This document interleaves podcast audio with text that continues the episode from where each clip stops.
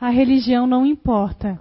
Acostumada com tantos afazeres, me descuidei da minha alma. Não imaginei que aqui existiria trabalho, apenas um paraíso e anjos e um, e um céu cheio de bem-aventuranças. Mas eu estava muito enganada. Aqui é a verdadeira vida. E aí é nossa escola de aprendizado. Aí perguntei para os nossos mentores o que deveria ter feito. Não ter seguido minha religião, como poderia saber o caminho certo? Como saber qual o roteiro seguro? Nosso orientador paciente e benevolente nos respondeu: Minha querida, não deixai que a dúvida as, e as preocupações vos assaltem o espírito, pois que quando estamos na terra nos é preparado algum, desi, algum, algum desígnio, mas isso não, não nos furta o dever de seguir o evangelho em qualquer templo ou em qualquer religião. O rótulo não conta nada, mas o que se tem por dentro. E pode, como, e pode, como acontecem com muitos, que nenhuma religião profess, professaram, mas seguiram a risco o ensinamento do Cristo. Fazei aos outros aquilo que gostarias que fizessem ao, para convosco. Os direitos e os resultados alcançados por cada um são de maneira que cada um tenha a mesma chance.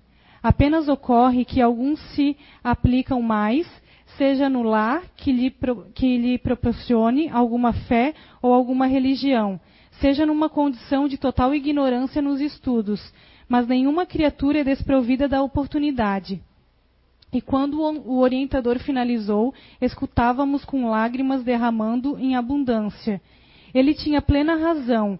Todos temos a oportunidade de escutar e meditar e pôr em prática os ensinamentos de Jesus.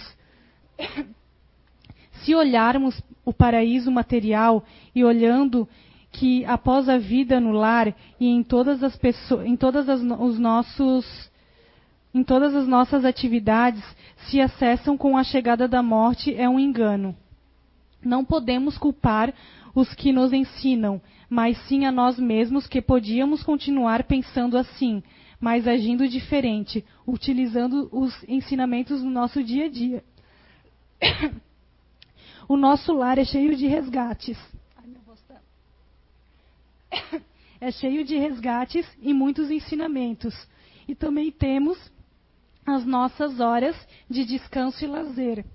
O nosso lar é repleto de sinceridade, não nos deixa iludirmos e com tantas distrações que nos afastam da realidade da caridade e do verdadeiro amor. Cada um que tenha qual seja a religião não importa. O que importa é o sentimento e o que praticamos. Somos o que somos. O, no, o, novo, o novo lar já começa aí. Paz. Maria de Lourdes foi uma mensagem recebida no dia 6 do 12 de 2002 na comunidade espírita Irmã Lúcia, pelo médio Zé Araújo. Acontece.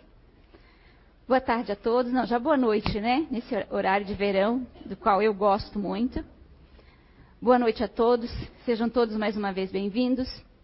Os que estão aqui presentes e os que estão em casa nos assistindo também. Vamos começar o nosso tema de hoje com o final. Através da, através da leitura da psicografia, hoje nós vamos fazer uma reflexão. E que o final da nossa conversa hoje, da nossa reflexão hoje, seja a gente lembrando dessa irmã, desse espírito ali, chorando, e eu diria lamentando pelo tempo perdido, do qual não formou uma conduta cristã enquanto estava aqui, do tempo perdido que todos nós, partir de hoje, mais esse encontro, a gente tome, depois da nossa reflexão, a gente tome muito mais consciência de nós mesmos. Nós tomemos as nossas vidas, é, é, tornemos nossas vidas mais conscientes, aproveitando muito mais as oportunidades de formar a nossa conduta cristã, para que a gente não chegue do outro lado e lamente por ter perdido tanto tempo. Né? Como ela disse, chega do outro lado e pensa que, acredito que nós aqui já não temos mais essa ideia, né? Já não cabe mais ter a ideia de que a gente vai chegar do outro lado e vai ser tudo um paraíso, né? harpas e sinos e trombetas tocando para nos receber. E que aí acabou a, a, a miséria humana, acabou os desafios, acabou as tristezas, as dores. Sim, as dores humanas do qual nos assolam quando a gente está encarnado. Sim. Mas e a consciência do, peso, do, do tempo perdido, a consciência de não ter feito o que deveria, né? a consciência de não termos cumprido os desígnios dos quais nós juntos elaboramos para caminhar aqui. Espero que, que, isso não aconteça conosco, ou que seja muito leve a partir de hoje. Até porque hoje a gente vai falar de estilo de vida e a conduta cristã, né? O que é isso? O que significa isso tudo? E eu confesso para vocês que hoje, no decorrer do, do, dos encontros, vou, de, desse encontro, eu vou contar para vocês o erro que eu cometi hoje, tão grave, que não condiz com atitudes de uma pessoa que está aqui hoje falando para vocês. Hoje estou falando para vocês a altura de vocês no aprendizado. Pelo erro que eu cometi hoje. Aí eu estava relembrando ali e pensei, vou falar assim, porque a partir de hoje, porque essa lição, essa reflexão que a gente vai ter hoje, juntos aqui, eu cometi esse erro no momento em que eu estava estudando.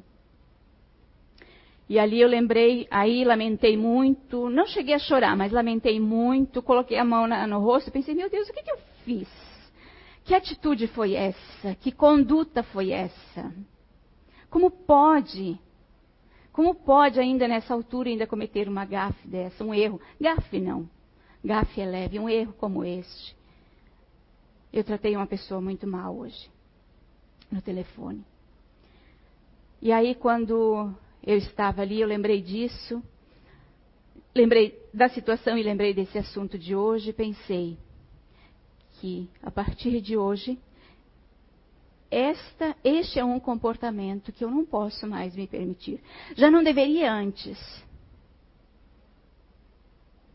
Então, a partir de hoje, muito mais consciente, eu espero me policiar mais e espero não cometer mais. Porque a lição maior que eu vim falar hoje e que no dia a dia eu tenho isso comigo, porque eu acho que essa é a maior lição, eu penso que essa é a maior lição que Jesus deixou para a gente, e eu ainda cometo erros. Um erro como esse que eu diria tão simples, mas tão grave. Tão simples para se corrigir, mas tão grave ao, ao a gente executar, ao a gente fazer. Né? Que é não faça aos outros o que você não quer que faça para você, que façam para você. E eu fiz isso hoje. Então, o que é estilo de vida? O que é uma conduta cristã? É, a, condiz, é, é ao contrário da conduta que eu tive hoje, num determinado momento. Estilo de vida é baseado no nosso comportamento diário. É a formação dos nossos hábitos. É o comportamento que a gente tem no dia a dia que forma os nossos hábitos. Isso é estilo de vida. As nossas atitudes no dia a dia. Isso é estilo de vida. E a conduta cristã? A conduta cristã é aquela baseada nos ensinamentos do Cristo. É todo comportamento nosso baseado nos ensinamentos do Cristo. Que nós começamos por aquela. Não faça ao outro o que não gostaria que fizesse a vós. E que eu acho lindíssima. E hoje eu transgredir, transgredi essa lei. Vocês estão curiosos, né, para saber qual foi a minha conduta errada hoje. Eu diria quase que inadmissível para uma pessoa que está aqui à frente já há tanto tempo. Uma pessoa me ligou hoje é, perguntando pela minha filha. Você vocês sabem quando alguém liga para a gente, já provavelmente a maioria de vocês já atendeu uma ligação de uma pessoa grosseira do outro lado, com uma voz intimidadora e, e estúpida. Provavelmente a maioria de vocês já atendeu uma ligação assim. E eu atendi hoje uma ligação assim. E hoje lembrando aqui, poxa, qual seria o ideal para atender uma pessoa assim? É dar o troco? Não. É tratar completamente ao contrário. É ser amável. E eu fui grossa tal tanto quanto ela. Ela perguntou pela minha filha e eu perguntei o que ela, o que ela, o que, qual era o assunto. E ela disse para mim que o assunto, que ela não poderia abrir o assunto para mim. Eu disse, mas então como é que você liga para mim? Se você quer falar com a minha filha, não pode me dizer sobre o que é. Já errei aí. Ela já tinha razão aí ainda. Porque, tanto quanto o telefone da minha filha, também a minha filha deu o meu telefone para ela, é claro. A minha filha não atendeu, depois conversando com a minha filha no final do dia, ela disse, não, eu atendi sim, só que eles ligam, três, quatro pessoas ligam, três, quatro, cinco vezes sobre o mesmo assunto. E eu tive a. Eu não tive a infelicidade. Eu tive a felicidade agora, neste momento, pensando, eu tive a felicidade de ter uma pessoa, de que uma pessoa assim ligasse para mim. Me pôs à prova. E eu vim aqui falar para vocês com muito mais propriedade daquilo que não pode ser feito e daquilo que a gente precisa fazer urgente, que é como tratar o outro. Eu poderia ter tratado ela com amabilidade, eu não fiz. Eu me armei e dei o troco à altura dela. Fiquei envergonhada. Assim que eu desliguei o telefone, eu coloquei as mãos no rosto e disse: Meu Deus, o que, que eu fiz? O que que eu fiz? Beatriz, olha só o que, que você está estudando. Conduta cristã. Completamente ao contrário. E já falando para vocês, eu espero que a partir de hoje, depois desta lição, duas lições, né? Porque veio o teste imediato. Eu não tenho mais uma atitude dessa. Eu lembre, naquele momento, de falar com amabilidade, que é onde eu vou mostrar para a pessoa que não é o comportamento dela que está correto. Né?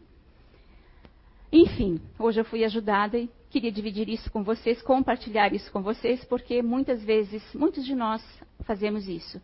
E hoje eu me pegando fazendo, tendo uma atitude dessa, me senti completamente inútil. Ok. Vamos então ver. Vamos partir para a conduta cristã. O estilo de vida a gente vai formar conforme a nossa conduta, não é? Mas o que a gente vê no dia a dia? Eu pergunto a vocês, no dia a dia de vocês, vocês já estão aqui, já têm mais consciência, né? Nós estamos aqui, temos mais consciência da nossa existência, de, de onde, de quem nós somos, de onde nós viemos, para onde nós vamos. Nós já temos essa consciência, no mínimo. Isso é o mínimo que todos nós temos aqui de conhecimento. E também sabemos por que estamos aqui, não é? De onde viemos, quem somos, de onde viemos, para onde vamos e o que fazemos aqui. Para que estamos aqui? Sabemos também que aqui nós estamos de passagem. Aqui nós estamos no banco de escola. Nós viemos aprender aqui. Nós viemos aqui aprender para evoluir. Nós viemos aqui é, recuperar o tempo perdido. E o que eu falei antes, não vamos perder mais tempo. Tempo perdido como? Porque nós já tivemos muitas outras existências. E o quanto nós perdemos de tempo que nós estamos aqui novamente? Então vamos tentar corrigir o nosso comportamento aqui, formar uma conduta realmente cristã para que a gente não retorne tanto mais para cá. Para que a gente parta para mundo, mundos mais felizes. Que, porque aqui ainda é a base do sofrimento. Da, das mais variados, dos mais variados tipos de sofrimentos. Ainda é através do sofrimento que a gente vai formar a nossa conduta cristã. Que a gente vai resgatar os nossos débitos do passado. Passado, passado e passado recente. Nós aqui Ah, antes de estarem aqui, eu fazem 14 anos, gente. Quando eu falo isso, já volta, lembra do que eu fiz hoje, né? Mas enfim, fazem 14 anos que eu estou aqui tendo este conhecimento.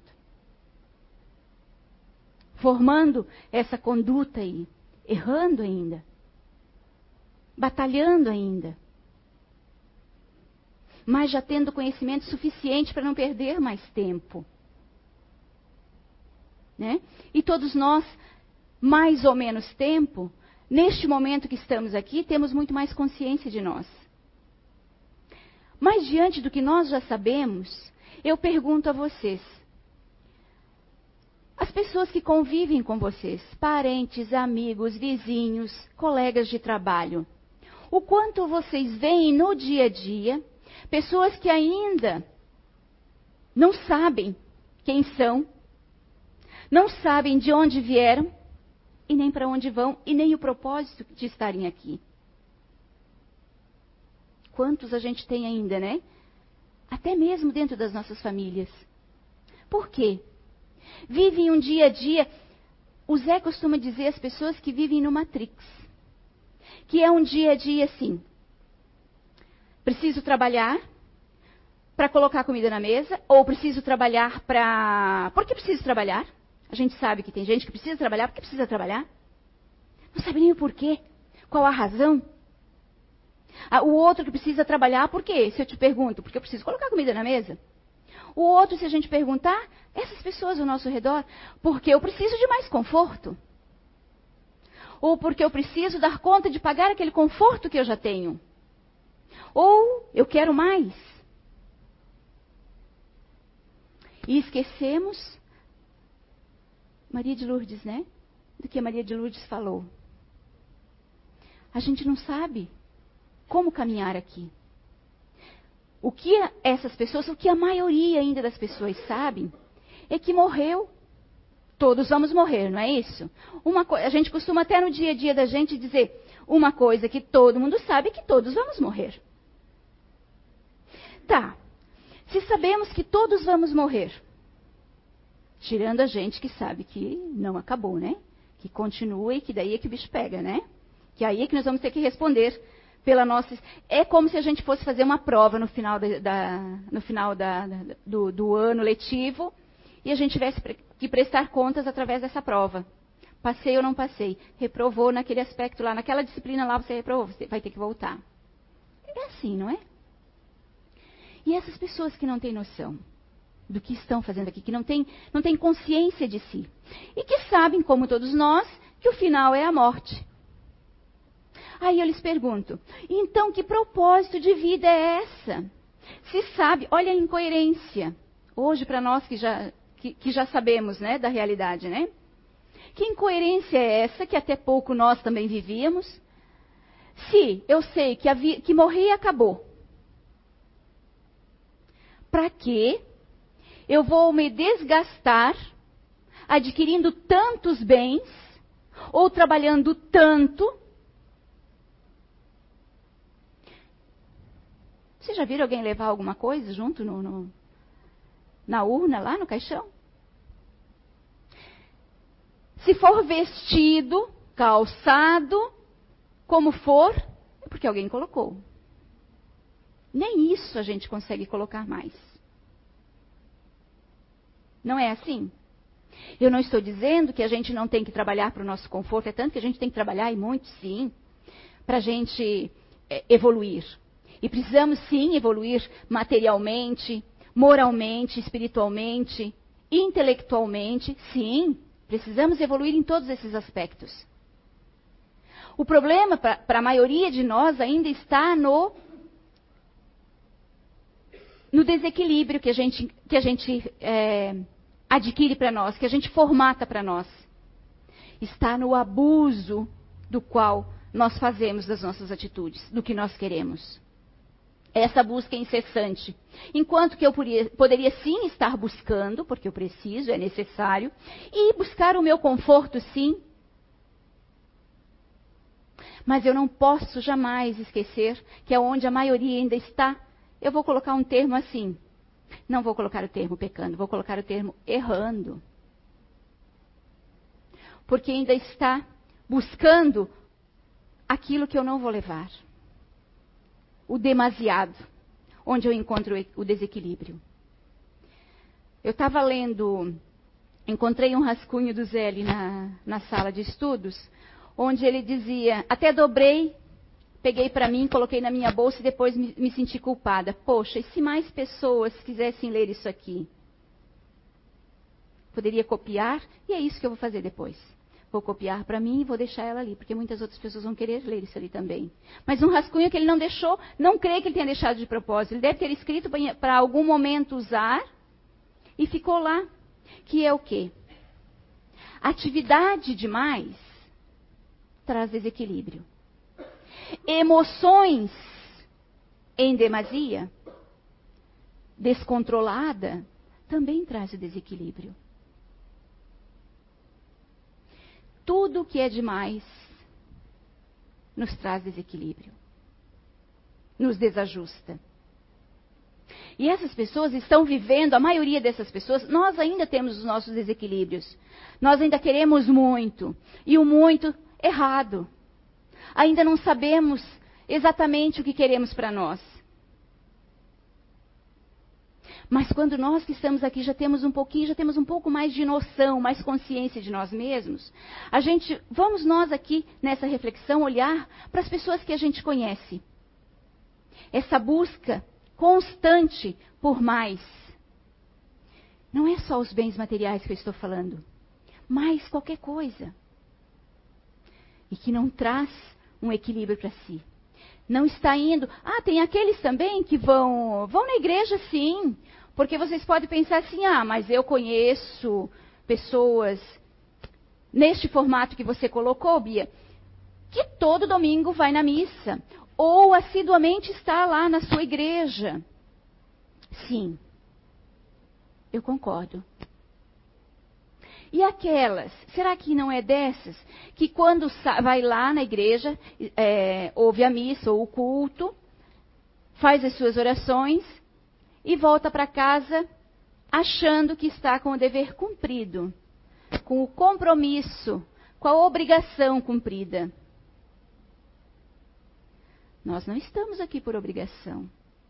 Eu não estou aqui obrigada. Não venham obrigados. Venham porque querem aprender um pouco mais. Venham porque querem chegar aqui e resgatar, tirar as energias da semana, dos desequilíbrios que a gente teve na semana, dos desajustes, para se energizar aqui, lá na igreja, é, qualquer uma outra igreja, outro templo que seja para buscar esse conforto para o teu dia a dia, para você voltar fortalecido para o teu dia a dia, para as tuas dificuldades que todos nós temos, das mais variadas.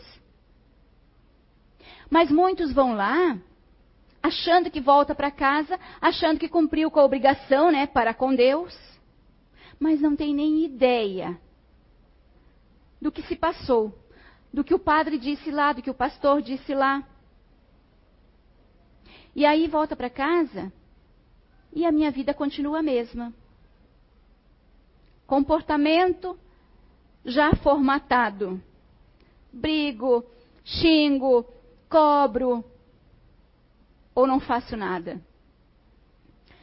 Os Espíritos nos dizem, e Jesus já disse que a fé sem ação é fé morta.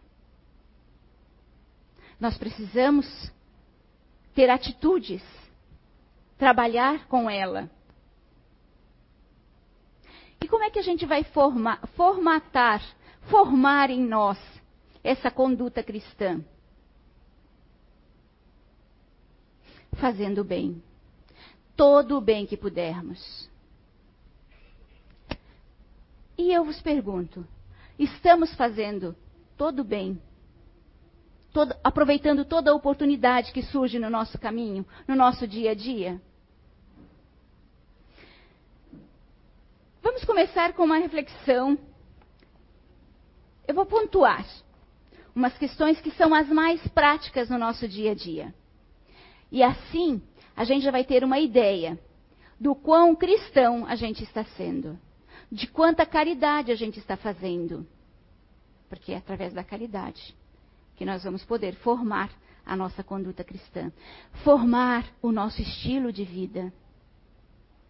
O meu dia a dia baseado nessas atitudes. Vamos ver se nós estamos praticando o bem. Como você tem tratado seus familiares?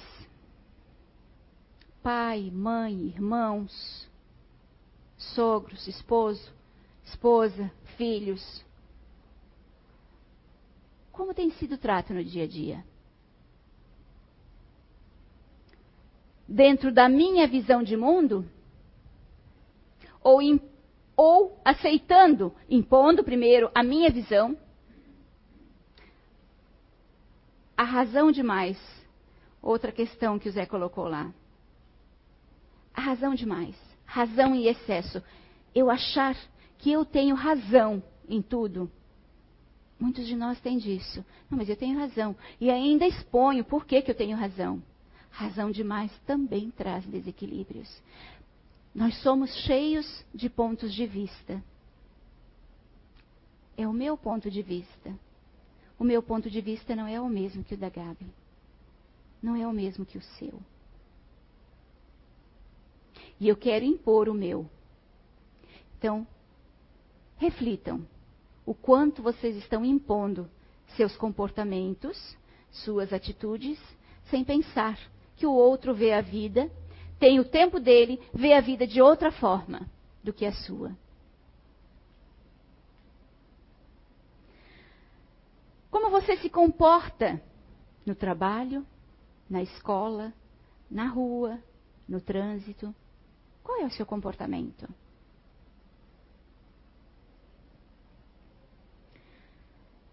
Como você reage a uma ofensa? Eu me senti muito ofendida hoje. E eu espero que a partir de hoje, todos nós não tenhamos mais, nenhum de vocês, inclusive eu, tenha a atitude que eu tive hoje. Eu me senti completamente ofendida. E o que eu fiz? Eu revidei ofendendo. Que essa não seja mais uma atitude nossa, no nosso dia a dia. Ah, gente, vamos conseguir é, tirar isso, eliminar isso de uma. A partir de hoje não faço mais? Não. Mas é necessário que nos vigiemos. O Evangelho, os ensinamentos dos Espíritos, de Jesus, nos diz para gente que vigiai e orai. Quantos de vocês, em quantas situações, em quantas circunstâncias já ouviram? Vigiai e orai. Como diz o Zé, não é vigiar a vida do outro, não. Ele cobra isso da gente. Não é vigiar a vida do outro, não. Não é vigiar a vida do seu filho, não é vigiar a vida do seu esposo, da sua esposa, do seu pai, da sua mãe. Vigiar no sentido comportamento, ficar cobrando, né? É vigiar o seu comportamento. E orar.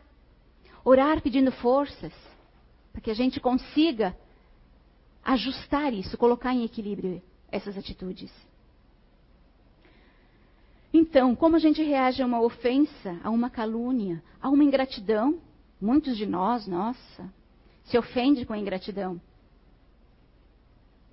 E se a pessoa já parar para pensar, e se a pessoa não, não precisava, não queria, não te pediu a tua ajuda? E agora você se sente ofendido porque eu fui uma ingrata contigo e você me ajudou. Né? São tantos os pontos, mas a gente não avalia. A gente só sente e reage. A gente não para para se analisar primeiro. A gente não faz a empatia. A gente não se põe no lugar do outro. A gente não para para pensar que a gente não quer. Que a gente não pode fazer ao outro aquilo que a gente não gostaria que fizesse para a gente.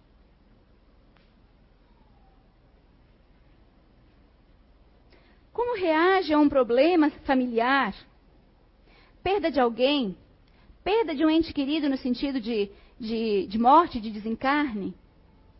Uma doença? Quando se abate? Não só para aquelas pessoas, aquelas pessoas que a gente falou antes, nossos vizinhos, até nossos familiares, que vivem nesse matrix ainda, que ainda não sabem por que existem. Essas pessoas neste momento, não têm conhecimento ainda da existência, não sabem por onde correr. Muitas delas vão fazer o quê? Numa aflição dessa, gente? Maldizer Deus. Por que Deus? Por que comigo?